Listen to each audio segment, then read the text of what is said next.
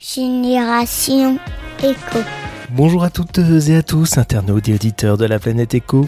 Nous allons parler événementiel aujourd'hui, mais pas n'importe lequel. Un événement autour de l'écologie et de l'environnement, à savoir la COP3 étudiante. À l'image de la COP 21 ou récemment de la COP 27, ces événements internationaux hein, pour réfléchir et prendre des décisions au niveau mondial pour le bien de la planète et de l'humain, il existe une version étudiante.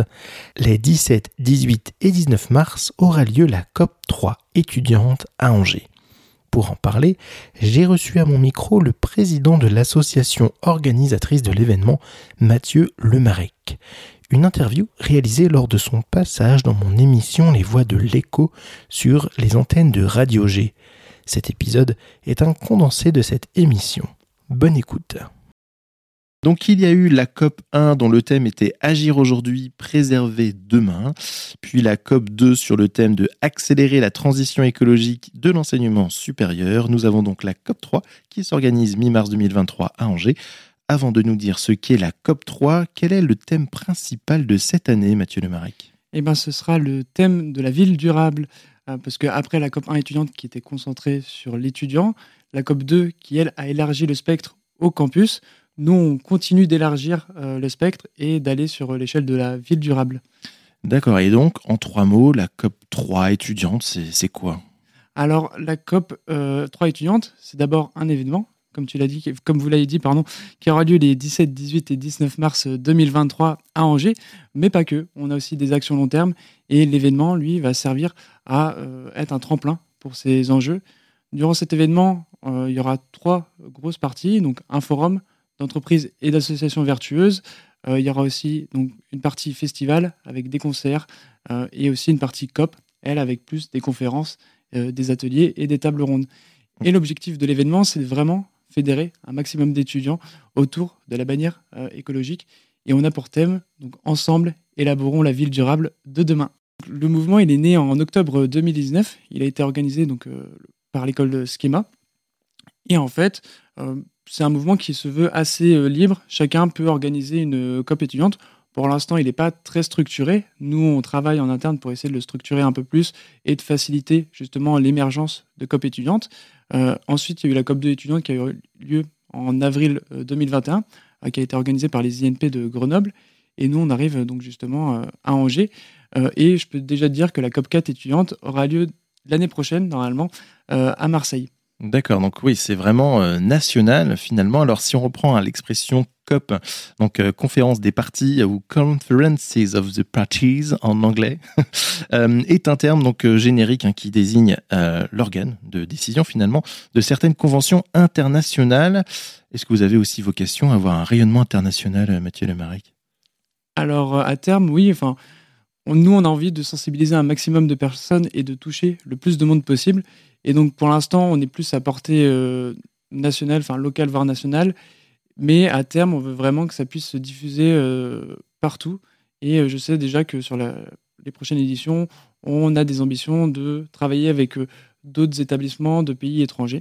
D'accord, ah hyper, hyper intéressant. Alors, à chaque fois, c'est trois jours, les éditions précédentes aussi, ou là, c'est un format différent? Le format change, évolue avec le temps, il n'est pas fixé. nous, on est sur donc trois jours. Euh, la première édition de la, COP étudiante avait lieu sur euh, un jour et demi. Chaque fois, on essaye d'améliorer les choses. Typiquement, sur la COP 1 étudiante, il avait, c'était juste un événement en lui-même, euh, mais c'est justement ce qui a été un peu reproché par la COP 2 étudiante, c'est juste d'avoir fait un événement qui bah, peut être un peu oublié deux semaines plus tard. La COP 2, eux, ont vraiment fait un travail de fond sur la transition socio-écologique des établissements d'enseignement supérieur.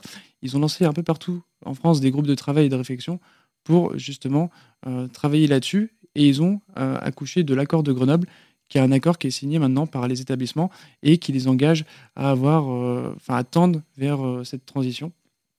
Et nous, justement, pour les enjeux de long terme, donc on a l'événement qui doit servir de tremplin à des programmes qu'on souhaite lancer pour justement pousser les étudiants euh, à agir. Donc nous, on a vu que les étudiants étaient peu ou pas assez euh, poussés euh, à agir. Et c'est justement ce qu'on souhaite faciliter Hmm. avec ces programmes long terme. Donc on en a trois qui sont à chaque fois reliés à différents acteurs de la ville. On a par exemple bah, des, comment dire, un, un programme qui sera collaboré avec les acteurs économiques euh, de la ville.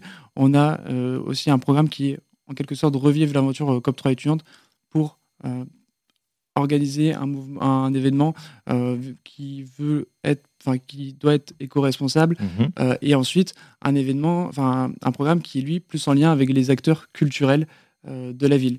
Donc ça, c'est des programmes pour engager les étudiants à agir et à pousser. Parce que nous, ce qu'on a vu justement, c'est que bah il y avait beaucoup d'étudiants, à peu près 85%, qui se disent inquiets, voire angoissés par le dérèglement climatique. Mais euh, dans les faits, on a une étude du Crédoc qui montre que nos comportements sont assez euh, consuméristes, nous les, les jeunes. Euh, et c'est justement ce paradoxe qu'on essaye fait. euh, de résoudre. Et nous, c'est notre raison d'être à la COP3 étudiante, c'est de montrer à toutes et tous qu'on a les moyens d'agir pour euh, faire changer les choses, que ce soit en tant que consommateur, en tant qu'électeur ou électrice, ou en tant que membre d'organisation, en Mhm. entreprise ou en association.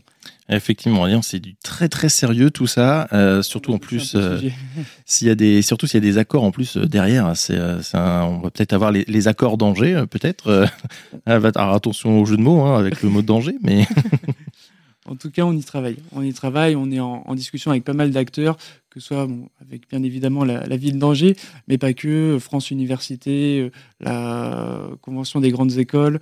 euh, on travaille justement avec tous ces acteurs-là pour justement faire quelque chose qui soit élaboré euh, et qui puisse prendre en compte toutes les contraintes de toutes et, chacun pour essayer de faire des, des choses qui tiennent dans le temps et qui soient bien réfléchies. Ouais, combien de visiteurs vous vous attendez à cet événement? Entre 3 à 5 000 euh, visiteurs Ah sur ouais, le- c'est la mal. totalité du, du week-end. Donc, euh, que ce soit le vendredi. Et samedi. ça sera où exactement? Alors, le, il y a plusieurs temps. Donc, euh, comme je l'ai dit, il y aura un forum d'entreprises et d'associations qui aura lieu, lui, le 17 euh, mars Mhm. 2023. Donc, ce sera au centre euh, des congrès d'Angers. Euh, et au fur et à mesure, on va euh, commencer à ouvrir euh, et à organiser des choses à partir du vendredi après-midi, le samedi et le dimanche sur le campus Saint-Serge de l'Université d'Angers. Quels sont vos partenaires pour cette euh, COP 3 Vous en avoir, j'imagine. Ouais, on a beaucoup de partenaires, on en a qui s'ajoutent un peu au fur et à mesure. Alors les principaux partenaires, donc ce sont la ville d'Angers, parce qu'ils Mhm. nous ont quand même beaucoup aidés. Il y a l'université d'Angers qui nous prête les locaux euh, de leur université euh, gratuitement, qui nous aide énormément.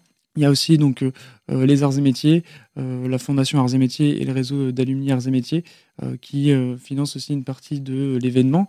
Donc euh, il y a aussi le groupe euh, EFAGE qui euh, sponsorise lui plus particulièrement la partie euh, euh, forum. Mhm. Et donc on a euh, aussi euh, plein d'autres euh, plein d'autres collaborateurs, euh, typiquement le 122 qui est un tiers-lieu euh, très chouette à Angers, qui nous accueille pour nos réunions, nos conseils d'administration. Il y a donc on a plein de, facilitateurs aussi comme Openland qui nous a pas mal aidé pour les intervenants, etc. Ok, euh, bah Openland euh, Anjou hein, qu'on a reçu euh, aussi euh, au mois de au mois de janvier sur euh, sur l'émission les, les voix de, de l'écho.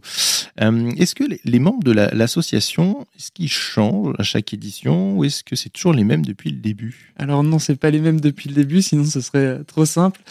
Non, euh, donc euh, chaque, euh, chaque association, euh, enfin à chaque édition, on crée une association différente et euh, il y a euh, donc un, un gros turnover aussi euh, d'étudiants. C'est pas du tout les mêmes qui, or- qui organisent une édition euh, sur l'autre. Donc euh, il y a ça. Et par contre, on est effectivement en relation, nous, avec les anciens organisateurs des, des COP précédentes. On discute beaucoup. Et euh, il y a, voilà, à chaque fois, on crée une nouvelle association. On est à chaque fois intercampus. Donc, c'est-à-dire qu'il y a des Hmm. étudiants, par exemple, bah, des arts et métiers à Angers. Il y a aussi des membres qui viennent de l'UCO, de l'ESEO, de l'ESSEP, euh, etc. Donc, euh, Ok. on essaye de, de, nous aussi, de fédérer un maximum et de décloisonner un peu les réflexions, euh, justement, en ouvrant l'organisation à, euh, au plus d'étudiants possible. D'accord. Donc ça veut dire que à chaque COP, il y a une association qui est créée finalement localement pour la, la création donc euh, de, de l'événement. C'est D'accord. ça. Et alors, ça veut dire que vous faites aussi d'autres choses ou vous avez prévu de faire autre chose que cette COP? Parce ça. que quand on monte une asso, généralement, c'est pour essayer de faire plus de plein de choses. C'est ça. Bah, typiquement, la COP2 étudiante, donc eux ont organisé euh, l'événement euh, COP2 étudiante. Et ensuite, ils ont donc mis en place l'accord de Grenoble. Et donc, ils ont transformé l'association qui est maintenant la CTES, la Convention pour la. la non, je ne sais plus, mais c'est la consultation pour la transition de l'enseignement supérieur. Je crois que c'était convention. et, et, donc, typiquement, nous aussi, on va organiser la COP3 étudiante.